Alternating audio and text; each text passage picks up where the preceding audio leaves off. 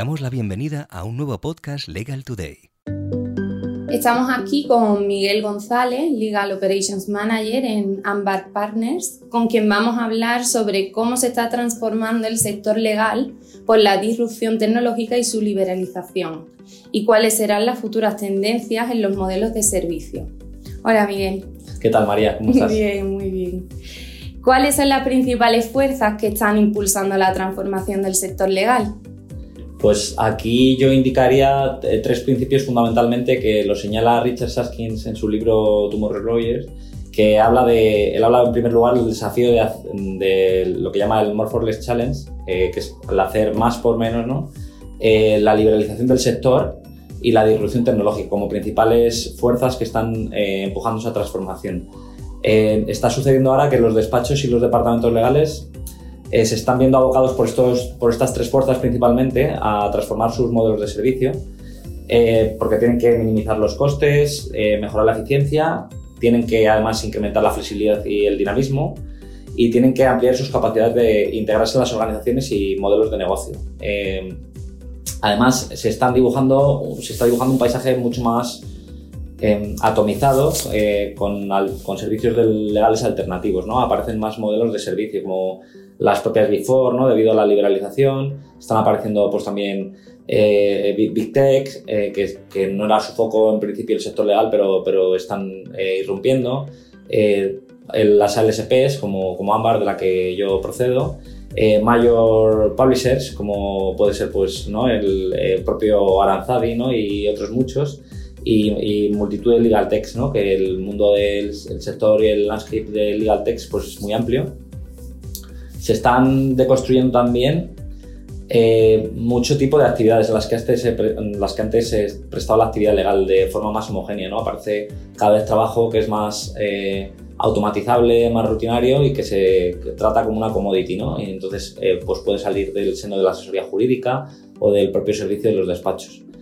Y además está creciendo exponencialmente el sector de la tecnología legal y a su vez pues crece mucho la externalización de procesos. Yo creo que todos estos eh, elementos están produciendo una gran transformación en el sector y, habrá unas, una clara eh, pues, tendencias eh, muy marcadas en este sentido en el futuro. ¿Cuál crees que es el futuro de las firmas legales? Pues dicho todo esto, un poco las tendencias que se están, las fuerzas que están transformando el, sector, eh, hay que mirar un poco a cómo eran hasta ahora las firmas legales y cómo se están eh, empezando a tener que transformar sus modelos. El modelo hasta el día de hoy era, eh, se basaba también pues, en un trabajo más rutinario para que los abogados estaban sobrecualificados y hacían frente a, también a mucha sobrecarga en, un gran porcentaje de su trabajo. Era un seller market, ¿no? donde no había necesidad de replantear el servicio porque pues, eran un poco quien tenía la, fuerza negociadora. Tenían una estructura y siguen teniendo una estructura piramidal que se basa mucho en pues, la estructura de abogado junior como base de su rentabilidad. Y, hoy el mercado está virando mucho más a un, a un mercado en el que es más buyer market, eh, es orientado a, a, que el comprador es quien, comprador de servicios legales, tiene mucho más poder de hecho, los 100 despachos más grandes del mundo pues están sustentados por las mil principales corporaciones en el mundo. Entonces, esto nos da una idea de cuán dependientes son los grandes despachos de las grandes corporaciones. A la vez lo que comentaba antes, ¿no? que se está produciendo pues, este desafío de hacer más por menos, que también está afectando a, las eh, grandes firmas que además tienen una presión por reducir el coste por parte de sus clientes, porque este servicio sea rápido, sea barato, sea eficiente, esté orientado, esté orientado a valor, ¿no? Las famosas AFA, Alternative Agreements, están siendo un eje que está eh, dirigiendo las negociaciones de pues, los grandes eh, departamentos jurídicos con, con las grandes firmas y además está creciendo eh, el trabajo que se presta en forma de commodity, ¿no? Entonces, eh, además lo que comentaba antes de eh, están, la disrupción tecnológica, la aparición del ecosistema de los servicios legales está, se está haciendo más complejo, más sofisticado, apareciendo pues las LSPs, Legal, Legal Techs, Major Legal Publishers, las Big Techs, Eh, pero por otro lado, además, están dando nuevas oportunidades de negocio para las grandes firmas, como formar parte de los procesos de, negocio de sus clientes. Lo cierto es que, no es fácil que cambien la, pues, la rueda en marcha. ¿no? Existe además mm, una resistencia al cambio en las grandes firmas y en las corrientes mayoritarias de, socios. ¿no? Eh, mantienen de alguna manera que no hay sustituto competitivo para el mayor producto de la industria pero lo cierto es que si apareciera una, fuerza con una nueva propuesta de valor en el mercado, eh, una marca creíble eh, y, con un precio menor, pues supondría una disrupción eh, muy importante en el mercado. Y luego, por otro lado, las, las Big Four, después, de, bueno, pues después del debacle de Arthur Andersen, tras el caso Enron, han vuelto, sí que han vuelto con fuerza los servicios legales y de compliance, y sin duda pues el mercado, el mercado legal eh, es muy apetecible para, para pues, eh, muchos agentes que operan en él porque representa 800 mil billones de dólares a nivel internacional. ¿no? Entonces, eh, sin duda pues es un mercado de mucho interés. con lo cual, pues las Big Four, LSPs, etcétera, tienen posición para, para disputar esa, esa parte del trabajo que podría ser más bespoke, ¿no? ese trabajo que las grandes firmas consideran hasta ahora eh, de alguna manera insustituible. Y además, pues bueno, eh, también existe la posibilidad de que se puedan convertir estas Before en Alternative Legal Service Providers. Bueno, se pueden dar distintas circunstancias ahí. ¿Qué cambio de rol se está produciendo en la asesoría jurídica? Yo aquí destacaría que las asesorías jurídicas, eh, debido a la capacidad dinámica y a la flexibilidad y a la necesidad de integración de sus áreas que, que requieren las corporaciones, eh, las asesorías jurídicas están mirando a, un, a ser un, un, business partner, ¿no? Es eh, un poco su, hacia donde apunta su modelo madurativo, a estar más integrados en los procesos de negocio, a que los riesgos legales estén calibrados y orientados a, a los objetivos eh, corporativos, eh, por lo tanto, pues todo esto es, están dejando de ser un, un agente más reactivo a tener un papel eh, mucho más proactivo, con un entendimiento mucho más alto de, del negocio, de sus necesidades y con que los riesgos vayan alineados, eh, los riesgos legales alineados con, con la actividad ¿no? que, que, desempeña la, la organización. Eh, luego también, eh, en relación con, con, esa fuerza de transformación que comentábamos antes, de hacer más por menos, ¿no? el More for Less Challenge que cuenta Richard Saskins, pues aquí también está afectando evidentemente las asesorías jurídicas, que tienen que, una de las principales tendencias que aparecen en todos los informes internacionales es su necesidad de hacer frente a la optimización del coste, a prestar un servicio mucho más eficiente y más ágil y a, estar involucrados de una manera eh, muy activa en, aportar valor e innovación a la organización, que es un elemento que no estaba presente hasta hace muy poquito tiempo. ¿Y cómo están enfocando este desafío? Pues eh, se está empezando, como, como pasa ahora, ¿no? la importancia, está creciendo la importancia de la estrategia y las operaciones legales. Em, que ayudan a que, que, es algo también muy novedoso, aunque lleva ya dos décadas en el mundo anglosajón madurando, pero sí que es algo en España mm, relativamente nuevo eh, y que está ayudando a las asesorías jurídicas a ese proceso de transformación organizativa que requieren para que logren integrarse en los procesos de negocio, eh, no se comporten como un departamento silo eh, y logren pues, hacer frente a todo ese proceso de, de maduración y de evolución.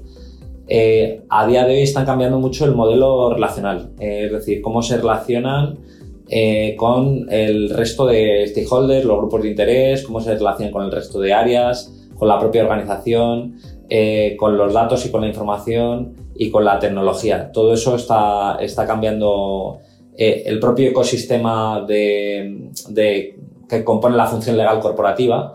Ya no se puede entender como algo estático, ¿no?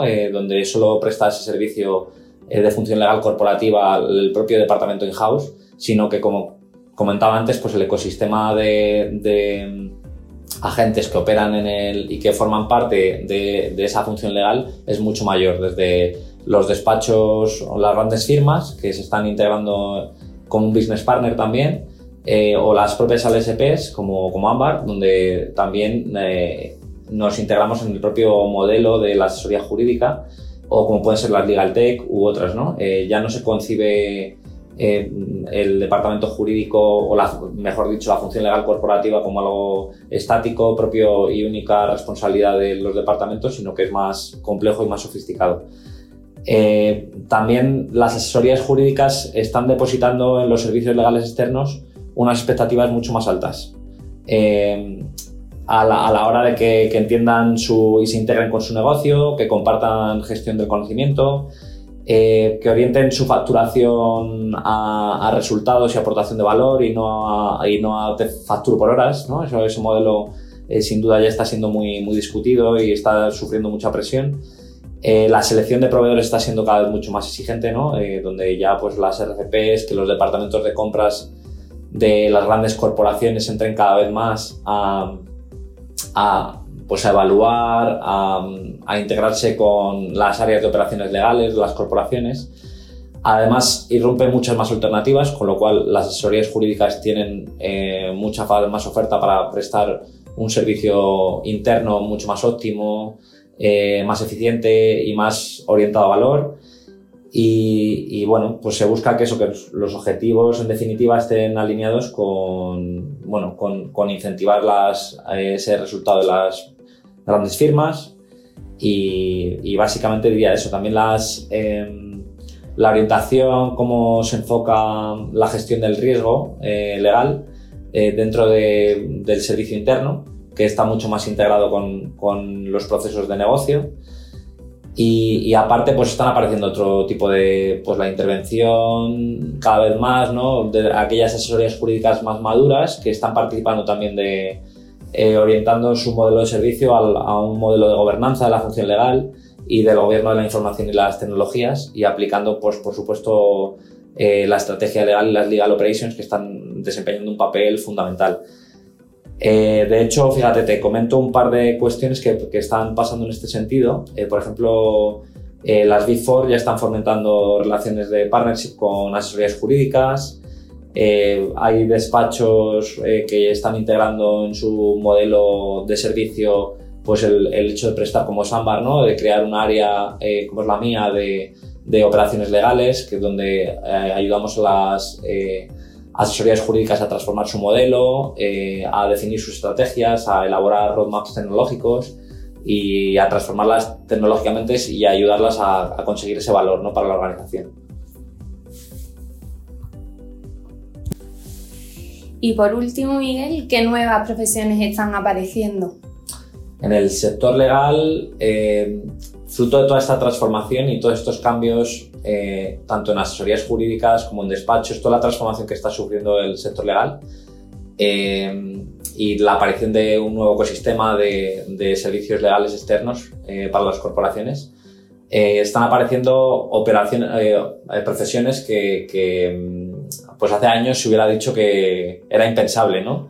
De hecho, pues yo mismo, ¿no? Este, la, la propia profesión que ejerzo a día de hoy, pues yo hace 7 8 años no la hubiera imaginado. ¿no? Eh, son cosas relativamente nuevas que te decía antes ¿no? también que en el mundo anglosajón y americano pues eh, hace, hace años que ciertas figuras ya, ya estaban, pero ahora es fácil encontrar eh, ofertas de trabajo donde, pues, donde los Legal Operation Managers son recurrentes, donde hay figuras como Legal Process Analysis, Legal Knowledge Engineer, Legal Technologies, eh, personas híbridas entre la tecnología y lo legal, ¿no? donde se requiere habilidades de gestión, de negocio, eh, de psicología organizacional. Eh, ya hace 10 años que, o más que en España es algo habitual encontrar figuras de Legal Project Management. Los grandes despachos tienen figuras de este tipo ¿no? para orientar su modelo de servicio a, a, la gestión de proyectos. Legal Data Scientist, ¿no? Eh, por supuesto, toda la gestión de riesgos legales, eh, en cuestiones en aspectos legales del gobierno de la información y las tecnologías. Y además destacaría no solo esas nuevas profesiones que van apareciendo, sino las nuevas capacidades que se requieren a, los perfiles de la, eh, que entran a formar parte de incluso modelos más tradicionales, como eran las pues, asesorías jurídicas o grandes despachos, qué nuevas capacidades y competencias se empiezan a, a exigir ¿no? lo que son los llamados abogados y abogadas en T, ¿no? que, donde ya aparte de un conocimiento específico y técnico de una materia, pues se pide una, mucha, una mayor comprensión del contexto externo, eh, del sector legal, del ecosistema legal tech, del el manejo de la tecnología, de habilidades de gestión de negocio, eh, comprensión, por supuesto, del, del negocio. Y, y, creo que eso es algo, es algo muy nuevo, ¿no? Que no estaba, que no era algo que se demandara hace unos años y que ahora se empieza a considerar algo, algo básico. Esas son las cuestiones que yo destacaría. Muy bien, Miguel, pues muchísimas gracias y muy interesante todo lo que nos has contado. Muchas gracias, ha sido un placer estar contigo y con Aranzavi. Un placer. Muchas gracias. Gracias. Y hasta aquí el podcast Legal Today. Te esperamos en las siguientes entregas.